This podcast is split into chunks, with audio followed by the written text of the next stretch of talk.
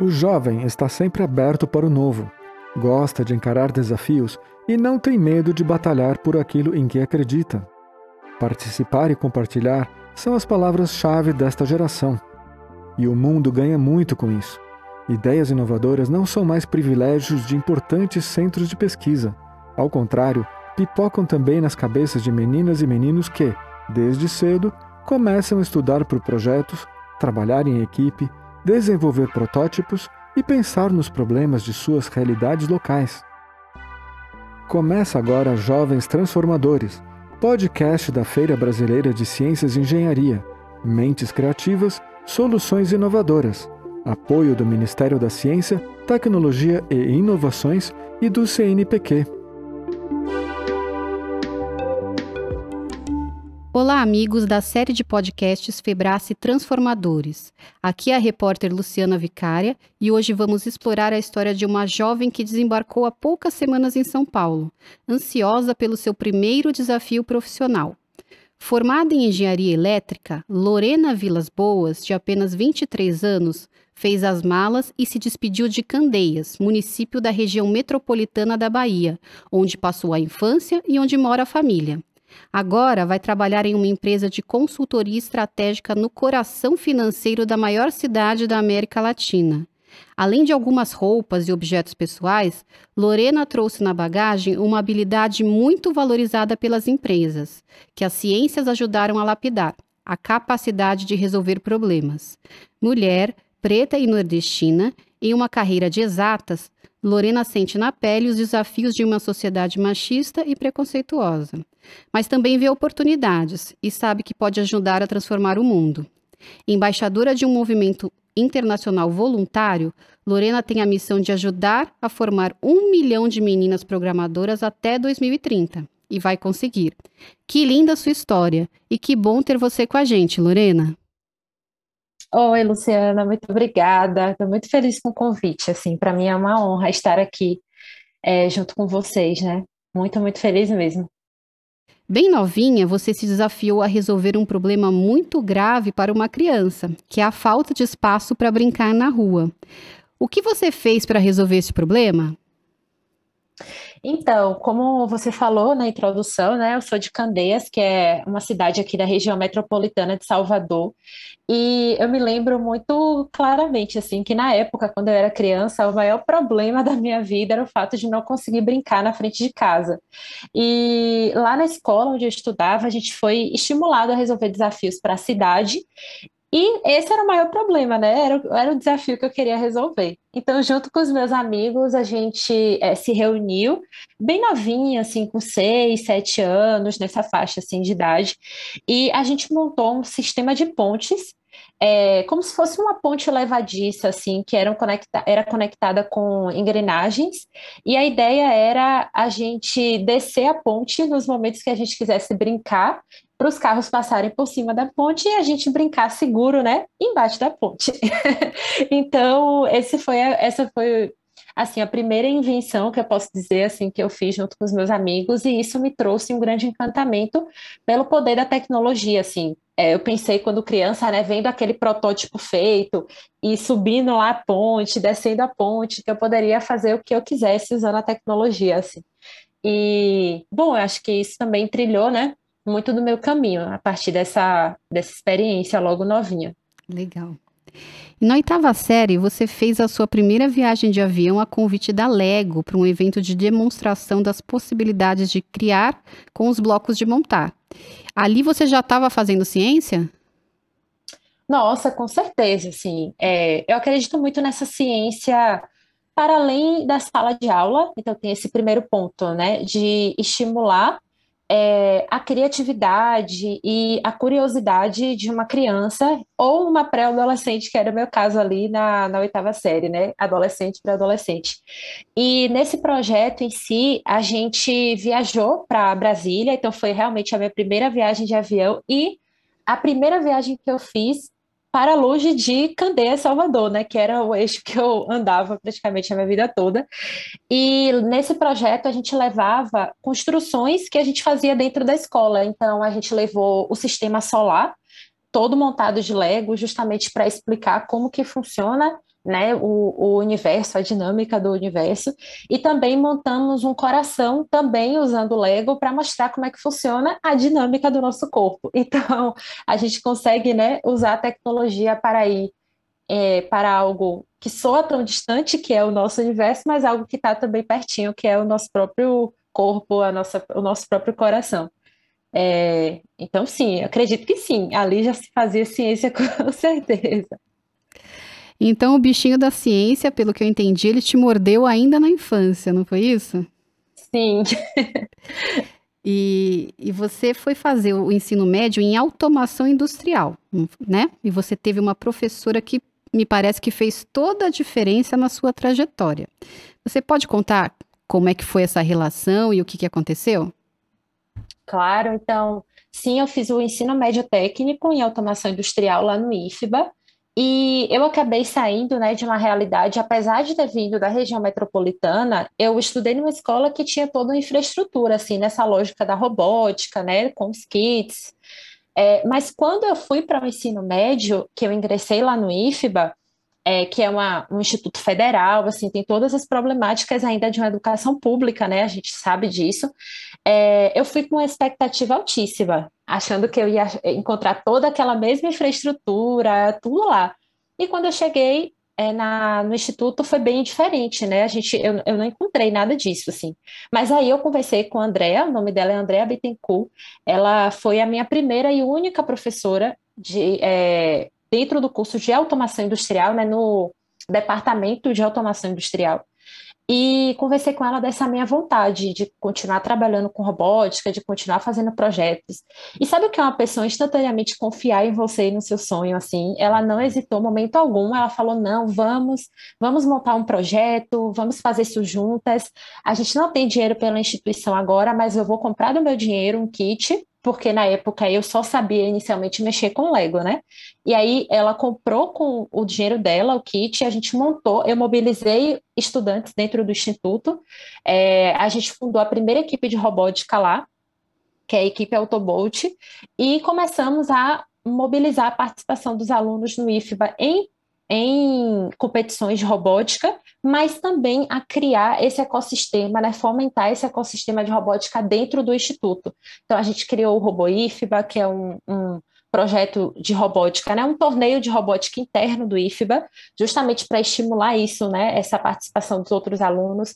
A gente começou a trabalhar com outros kits, então também comecei a aprender mais sobre eletrônica, sobre programação, né, em línguas, então C, Python, C++, porque começamos a utilizar outros kits também mais acessíveis. É, então, foi uma transformação que a gente conseguiu fazer lá no Instituto, graças a essa confiança que a Andrea teve em mim. Inicialmente, eu lá com 13 anos, e ela não hesitou. É, e tenho muito orgulho de dizer que já vai fazer 10 anos e eu continuo, a equipe de robótica continua viva, assim. É, então, isso é o que me traz mais felicidade. Eu já saí do IFBA já tem um tempinho, em 2016. Eu saí de lá, já concluí o curso, mas a, a equipe continua, né? E a transformação também. Muito bom. Então, você foi uma desbravadora e deixou o seu legado. É, fico feliz demais por isso.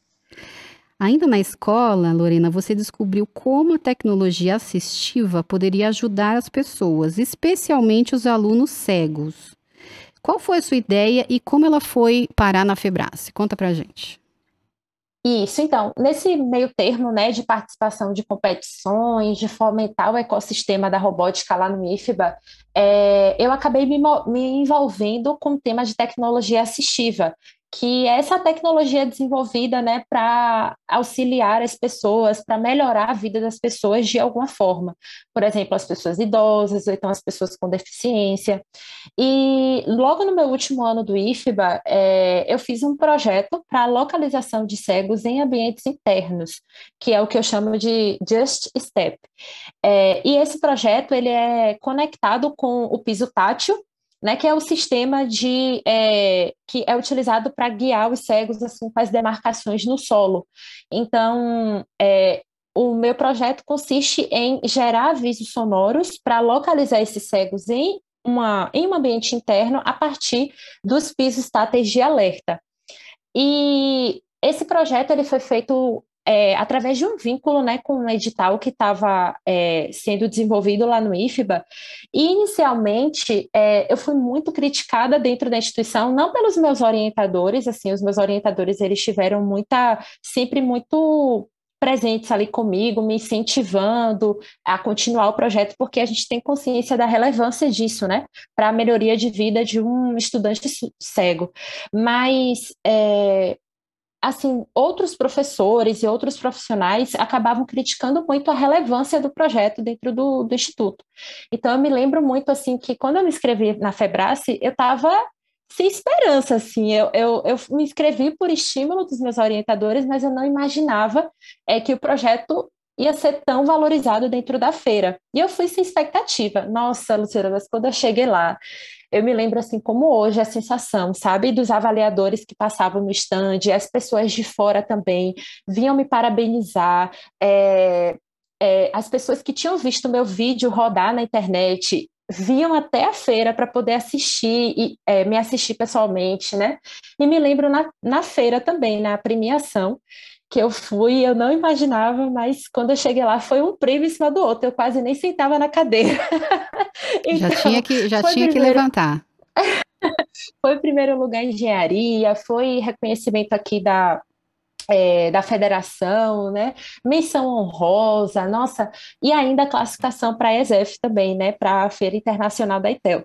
Então, é, eu digo muito isso. Às vezes a gente pode encontrar pessoas, né, que desestimulem você, assim, a sua ideia, mas confia e, e abrace, abrace e valorize as pessoas que estão com você ali do seu lado, te estimulando e só, só vai, né? Só siga, porque é, né? senão a gente desiste por uma coisa que é tão importante assim, para a sociedade. Então, é isso. A Febras fez muita diferença na minha vida, toda a recepção do projeto lá, é, todas as premiações, mas muito mais a autoconfiança que me deu, quanto mulher negra, quanto desenvolvedora, quanto pesquisadora. Acho que eu saí de lá muito mais confiante.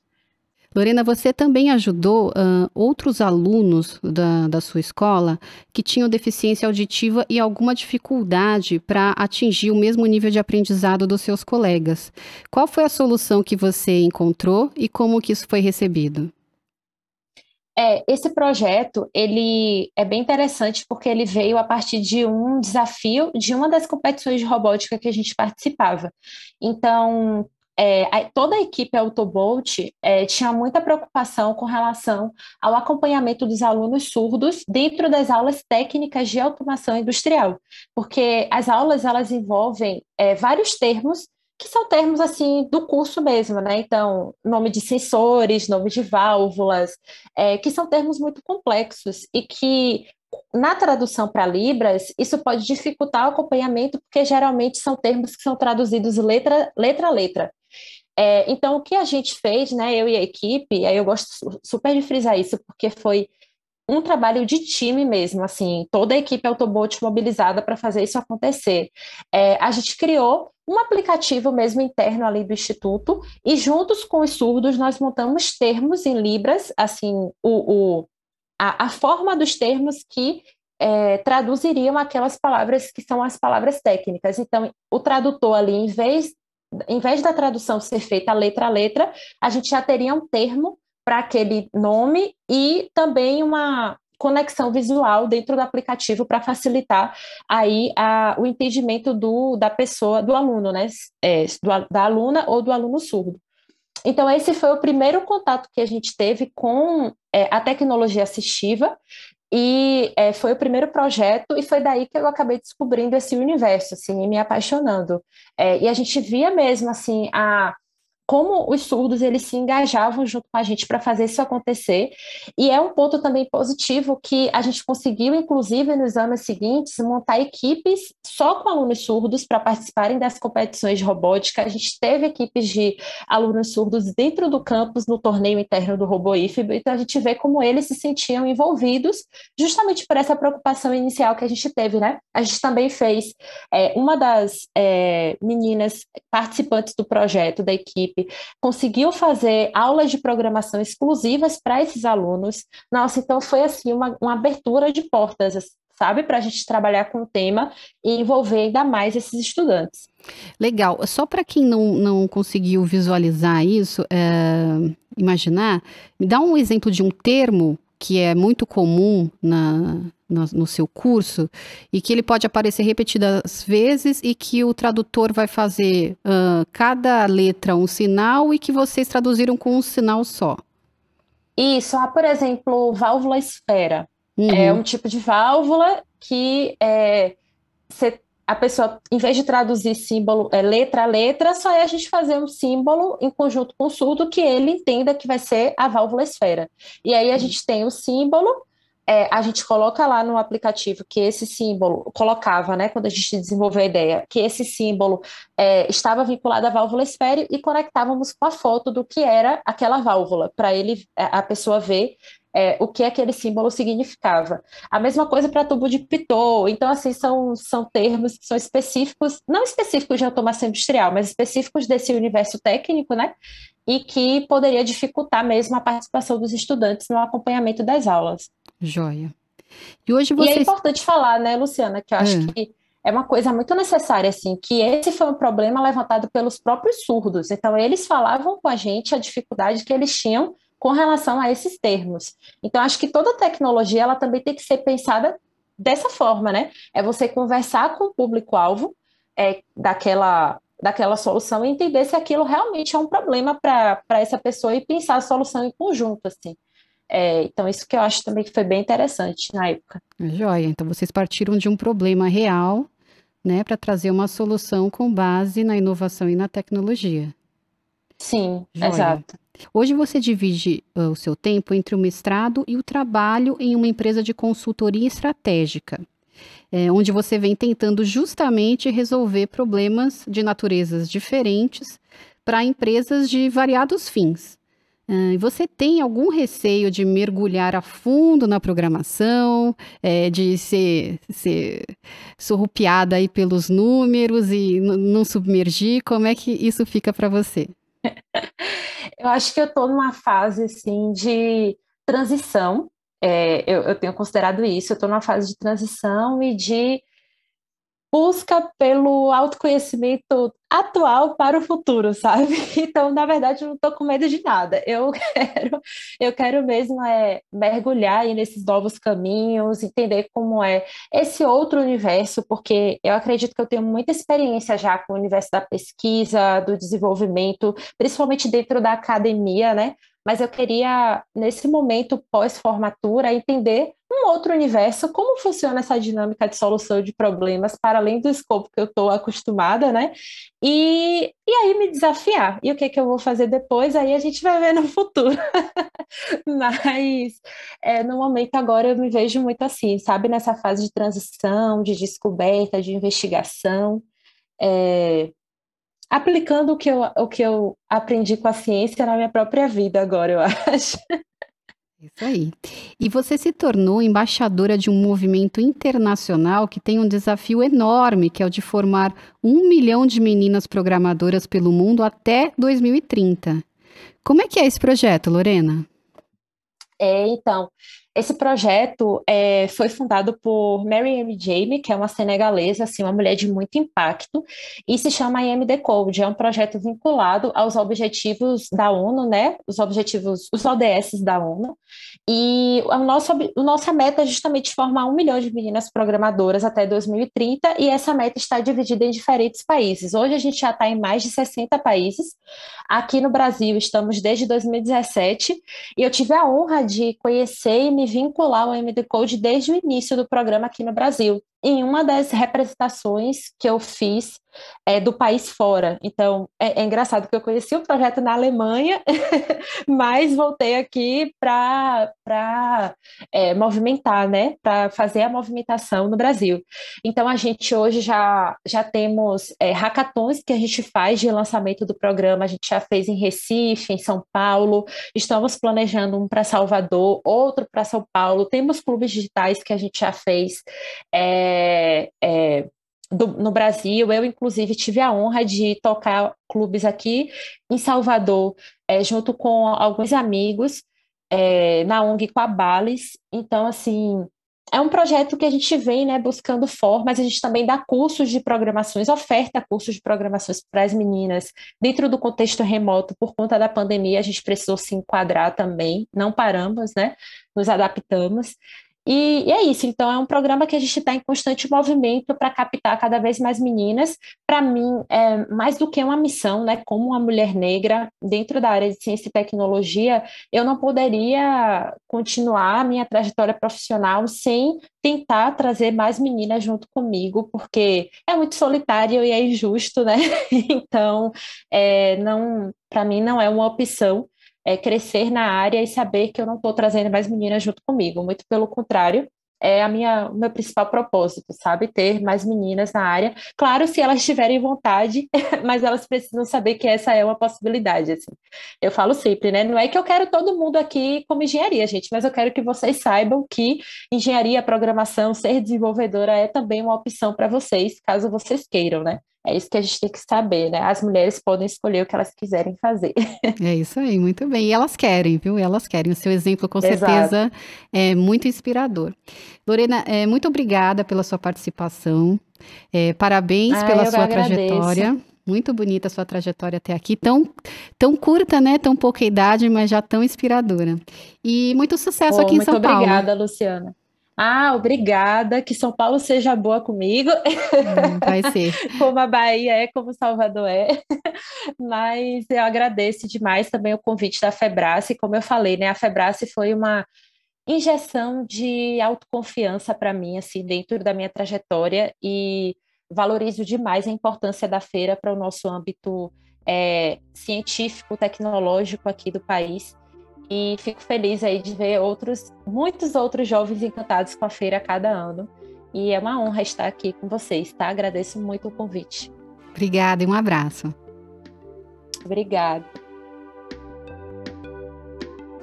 Este foi mais um episódio dos podcasts Febrace Inspiradores.